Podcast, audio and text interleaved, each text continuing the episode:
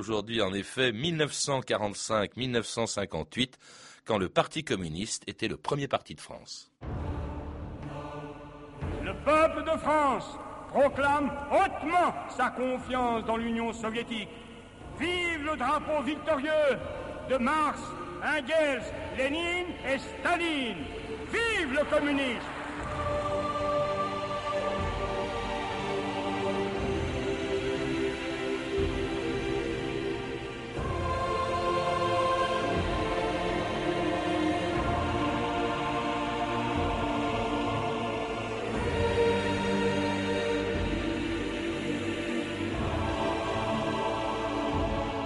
2000 ans d'histoire.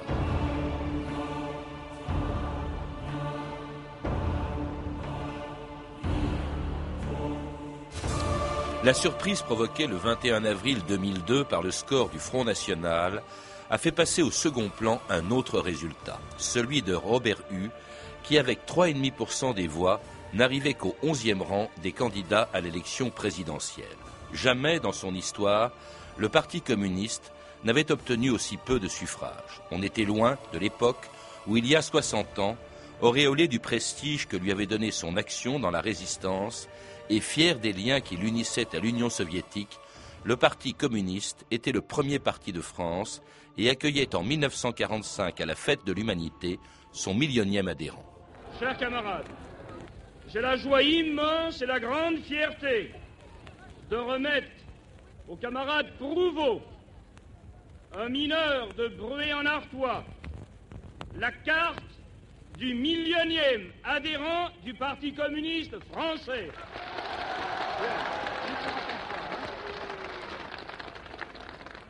Fidèle, irréductiblement au principe du socialisme scientifique, du socialisme de Marx, Engels, Lénine et Staline,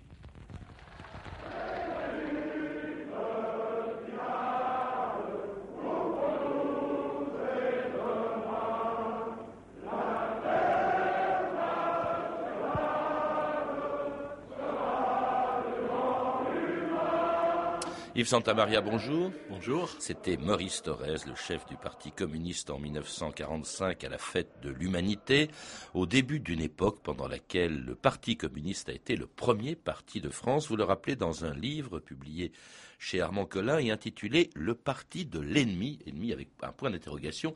De qui s'agissait-il? C'était, je suppose, de l'URSS. Eh bien, euh, le Parti communiste français a été perçu comme tel par une grande partie de la classe politique euh, française de la quatrième République.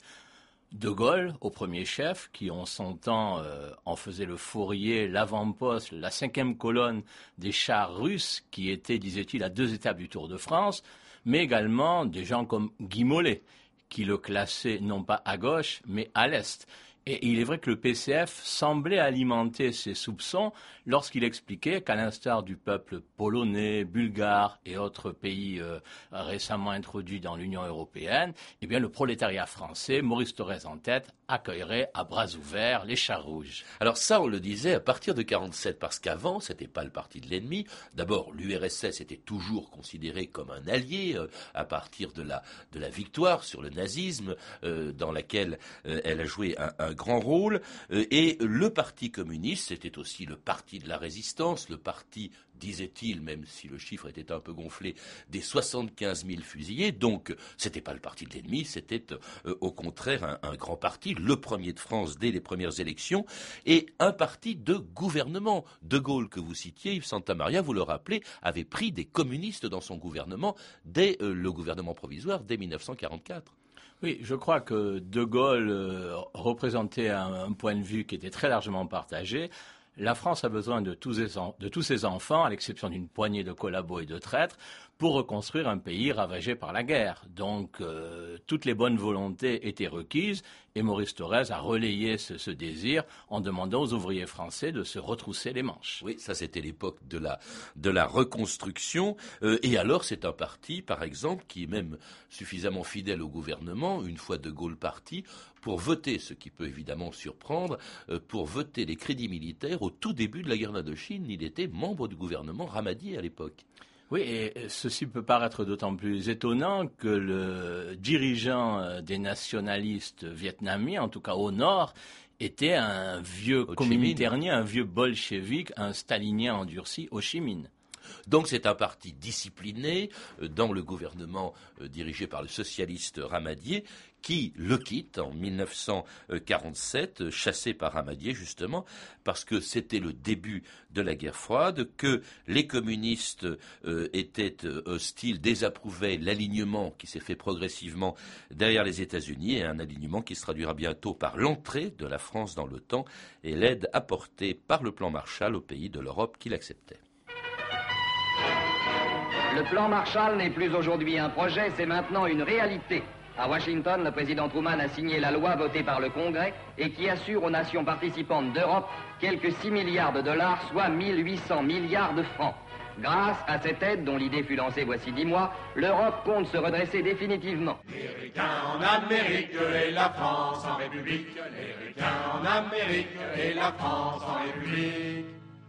Coca-Cola et whisky, non, messieurs les Yankees. Eisenhower et ses banquiers veulent la guerre au monde entier. Eisenhower et ses banquiers veulent la guerre au monde entier. Plan Marshall et pacte atlantique, la guerre au peuple soviétique. Nous ne marcherons pas nous ne serons pas vos soldats. Les ricains en Amérique et la France en République, les ricains en Amérique et la France en République. Coca-Cola et whisky, non Messieurs les Yankees. Alors c'était une chanson du Parti communiste au début de la guerre froide, quand le parti de Maurice Thorez refusait le plan Marshall, le pacte atlantique et tout ce qui venait d'Amérique, même le, même le Coca-Cola. En fait, c'est la guerre froide qui a provoqué la rupture, le passage du Parti communiste, du statut de parti de gouvernement, à un parti d'opposition isolé. Oui, c'est la guerre froide. En tout cas, c'est ce que nous pouvons bien comprendre aujourd'hui, chose que n'avaient pas forcément comprise le contemporain. Euh, les contemporains, communistes en tête, ce à quoi ils sont sensibles, c'est que ce n'est pas encore la prospérité en France et que la classe ouvrière française qui s'est retroussée les manches aimerait bien recueillir d'ores et déjà les bénéfices de, son travail. Et le Parti communiste français va d'abord faire une cure d'opposition euh, parce qu'il y a une poussée ouvrière, une poussée revendicative sur le plan des salaires. Et c'est par la suite qu'il va réaliser bah, qu'il est parti du gouvernement et que ça risque de durer longtemps. Mais surtout, il se trouve devant un choix, c'est celui que pose l'Union soviétique, le grand frère soviétique, comme on disait à l'époque. Euh, en 1947 est aussi la création du Comintern, qui succède au Comintern, qui avait été dissous en 1943. Et le monde, selon les soviétiques, selon Jdanov notamment, est divisé en deux. D'un côté, les méchants impérialistes dirigés par les Américains, de l'autre, les bons soviétiques. Et là, le PC est devant un choix, et il va choisir, bien sûr, l'URSS, si tant est qu'il n'ait jamais renoncé à la suivre. Voilà, c'est vraiment l'hiver 47-48, avec d'une part la création du Cominform, et puis aussi le coup de Prague, hein, début 1948, qui fait que désormais les clans, les clans, j'allais dire, les camps sont nettement établis, et dans ce camp, eh bien, le PCF a choisi celui de Moscou, euh, sans état d'âme, car comme l'a rappelé Maurice Thorez à Staline, il est certes de nationalité française, mais il se sent l'âme d'un citoyen soviétique. Et il le fait en passant dans l'opposition, euh, et dans une opposition très violente, puisque dès 1947, le PC participe, pousse même à des grèves très violentes. Écoutez le ministre socialiste des PTT, Eugène Thomas, en 1947. Postier. Dans la nuit du 29 au 30 novembre, une bonne centaine d'individus pénètrent dans le central téléphonique de la rue Marcadet. La police alertée envoie des renforts. Après bagarre, 103 arrestations. Des postiers, penserez-vous? Non. 11 postiers seulement. 92 individus étrangers à notre corporation, tous membres des cellules communistes du quartier. Climat de trouble, c'est l'atmosphère de cette semaine. Dans les mines du Nord où l'effervescence continue, les compagnies de sécurité ont dû intervenir pour libérer les puits des piquets laissés par les grévistes pour empêcher tout travail. Mais en d'autres endroits, l'épreuve a pris un caractère nettement dramatique. Car en dehors de l'opposition ouverte, le sabotage, sous toutes ses formes, a pris sa place dans l'agitation. Près d'Arras, l'express postal Paris-Tourcoing a déraillé par suite de l'action de criminels anonymes qui avaient déboulonné les rails sur 25 mètres. 24 morts, une quarantaine de blessés. Tel est le bilan de cet attentat abominable que toutes les consciences françaises se doivent de flétrir. C'était les grèves de 1947, les plus violentes peut-être qu'ait connues la France de toute euh, l'histoire syndicale. Yves Santamaria, pourquoi cette attitude du PC qui, après avoir été un parti très discipliné euh, dans les gouvernements, un parti de gouvernement, non seulement passe dans l'opposition, mais même dans une opposition extrêmement violente. Oui, ce qui est euh, curieux, c'est que ça a été vraiment perçu comme le PC déclenche l'insurrection.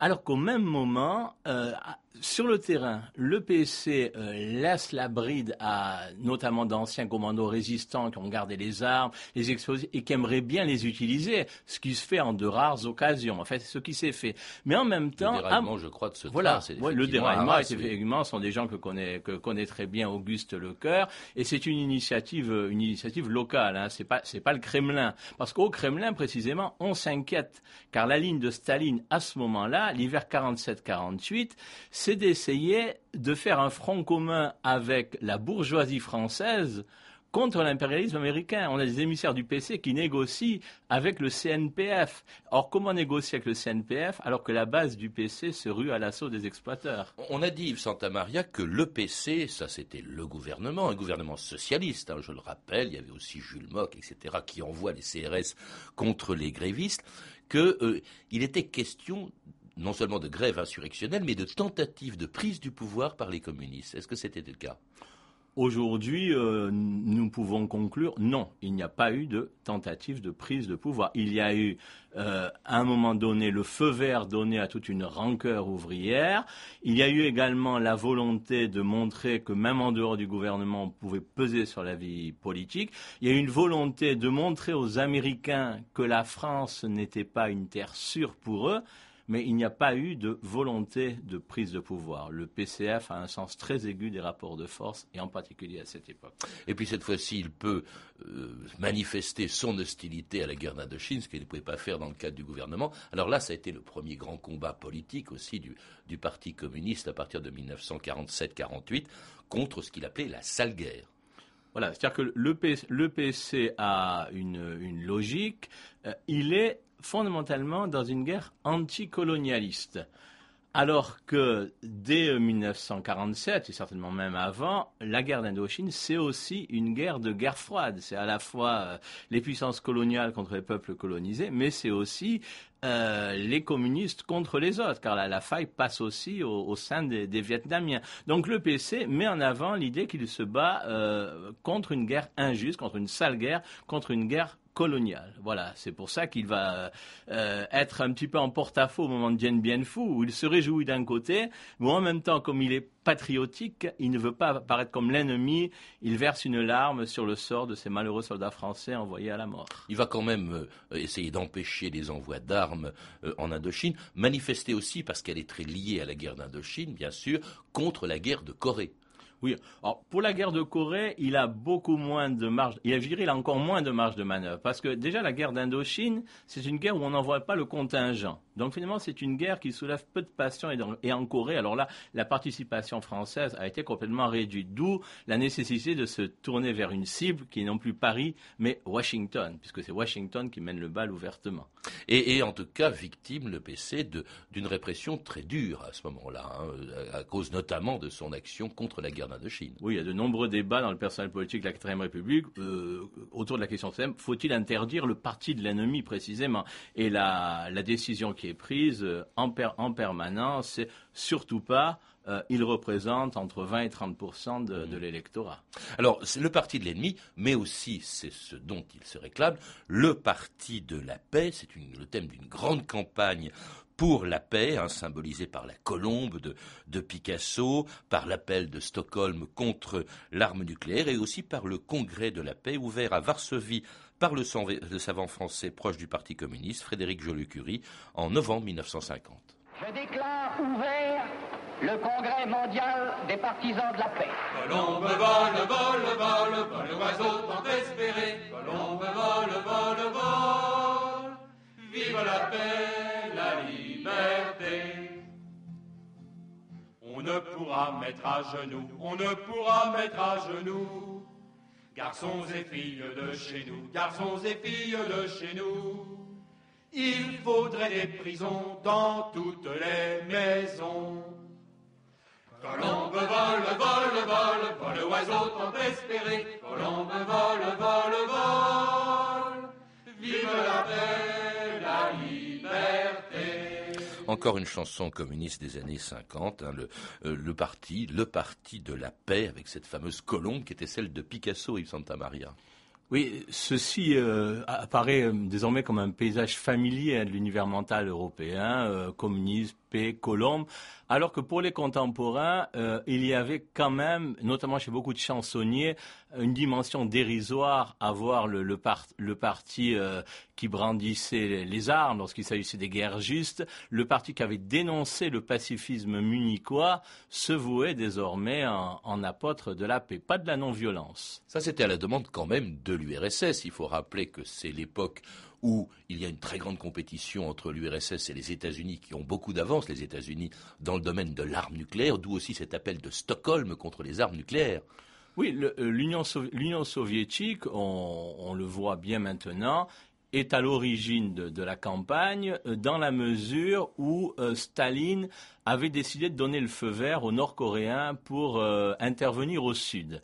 Et comme contre-feu, euh, Staline avait en personne décidé le lancement d'une campagne visant à, proscrire ou à dénoncer l'utilisation de l'arme nucléaire. Là, on est dans, on est dans une logique euh, décidément de mobilisation, comme disait François Mitterrand, des pacifistes qui sont à l'ouest. Et une mobilisation, c'était d'ailleurs son objectif, qui va très au-delà de l'électorat communiste. Beaucoup de gens, forcément, quand on se euh, proclame parti de la paix, beaucoup de gens sont tentés d'y adhérer. Je crois même que Jacques Chirac a, a signé ou en tout cas présenté cet appel de Stockholm au, au, au début des années 50. Il y avait beaucoup d'intellectuels non communistes. Je pense à Maurice Druon qui signait des pétitions contre la répression. Maurice Druon, qui n'est pas communiste, on s'en doute, contre la répression dont les, communistes étaient victimes. Il s'agit d'une des rares pétitions qui est vraiment connue un, caractère de masse, euh, surtout pour la France. Je ne parle pas des pays de l'Est où 90% de la population signait. En France, plusieurs millions de, de Français euh,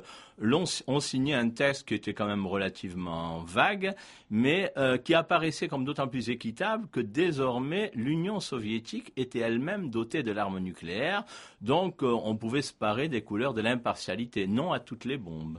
Alors la répression va quand même continuer contre le, Parti communiste. Elle a rarement été aussi dure, d'ailleurs, la répression du pouvoir de la quatrième République. Et elle va même euh, atteindre son apogée, ou en tout cas euh, va devenir de plus en plus importante, lorsque le général Ridgway, ancien commandant en chef américain en Corée, arrivait à Paris pour y prendre le commandement de l'OTAN en 1952. Et voici, il est 12 heures 12 minutes, précédé d'une escorte de 30 bimoteurs le quadrimoteur géant de l'armée américaine US Air Force 8608 à 4 étoiles d'or. Le général et madame, suivis d'une ordonnance portant le jeune Ridgway, descendent les marches. Salutations et le général, M. Pleven à ses côtés, se dirige vers nos micros. I am deeply appreciative of the reception here this morning by so many notable le général, d'une voix claire et nette, dit qu'il s'appliquera à la grande tâche qu'il l'attend, qu'il s'y appliquera de toute son énergie.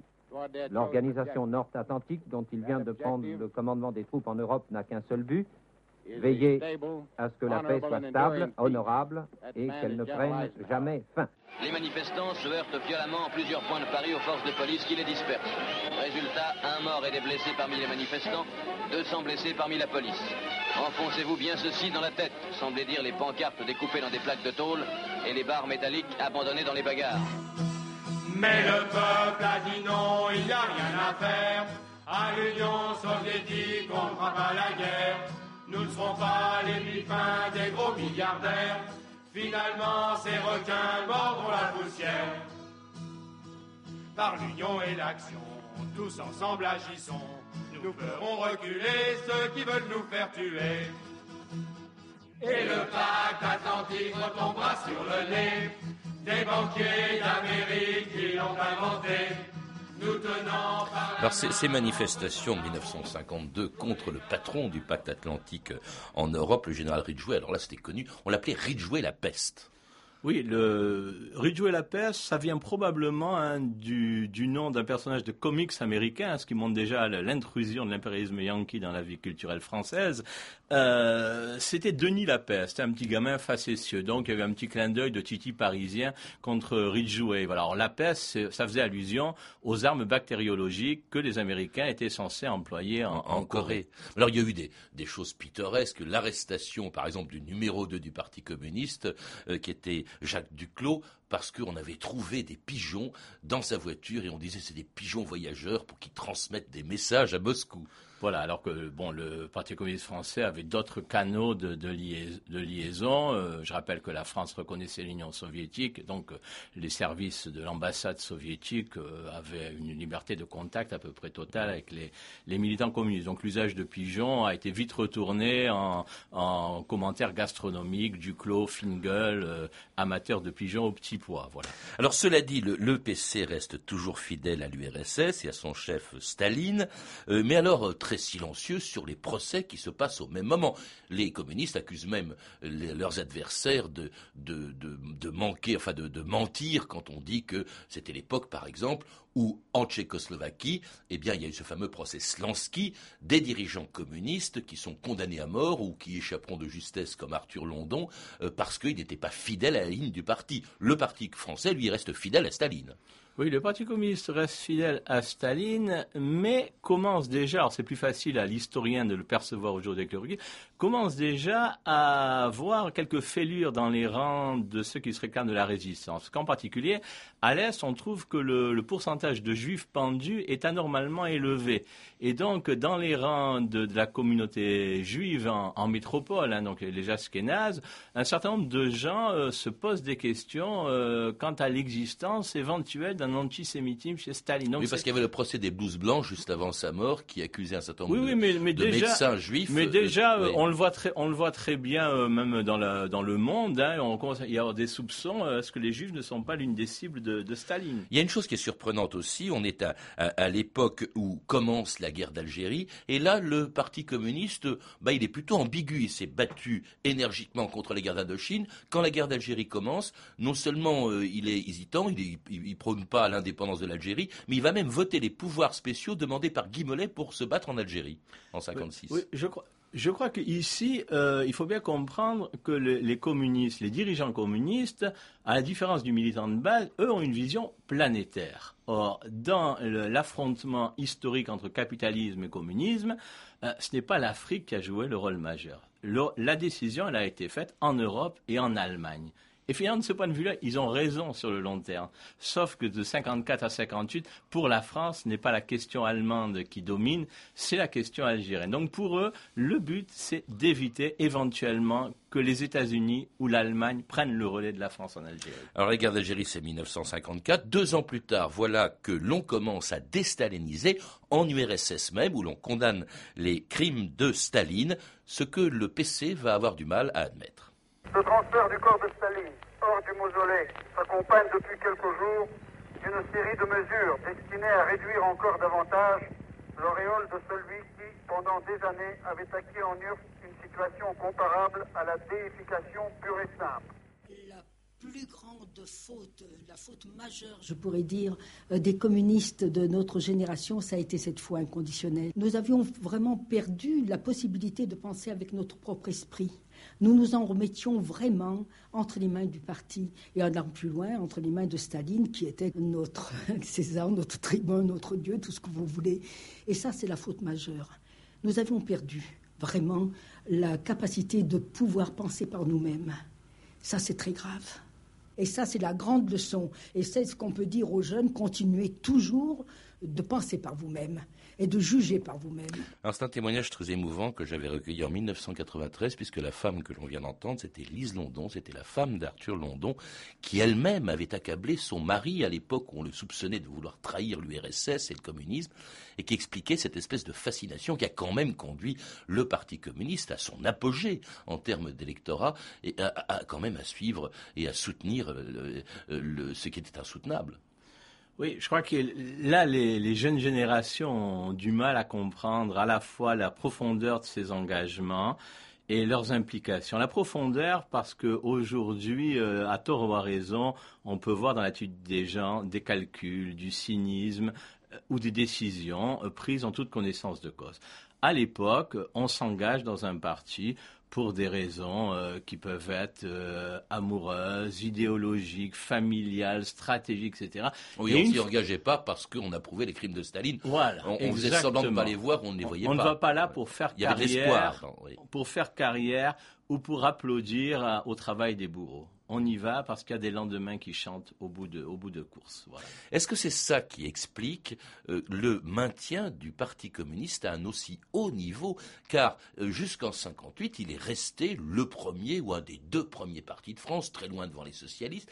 Et même après 58, quand il va être dépassé par les gaullistes, le PC va rester fort jusqu'à environ 20% des, suffrages jusqu'à la fin des années 70, Yves Santamaria. Oui, il aura même une embellie paradoxale après mai 68 où un, certain nombre d'étudiants, même gauchistes, vont rejoindre les rangs du PC parce que le PC c'est du sérieux, qu'il est candidat au pouvoir. Hein. Il y en a beaucoup qui l'ont quitté aussi en 68. On est, d'accord, mais il y, a, également, il y a également un renouvellement des, des effectifs. C'est plus tard, c'est à partir des années, des années 80, de, de, la montée en puissance du PS de François Mitterrand et du déclin de l'image des pays communistes et de la disparition de la classe ouvrière, enfin toute une série de phénomènes sur lesquels on n'a pas le temps de s'apesantir, que véritablement la, la déprise va s'effectuer. Mais jusque-là, jusqu'aux années 70, le PC reste, encore euh, un élément essentiel de la vie politique française. Quelle leçon peut-on tirer de tout ça, de l'importance de ce parti, euh, malgré ses prises de position dans les années 50 Ils sont améliorés en quelques mots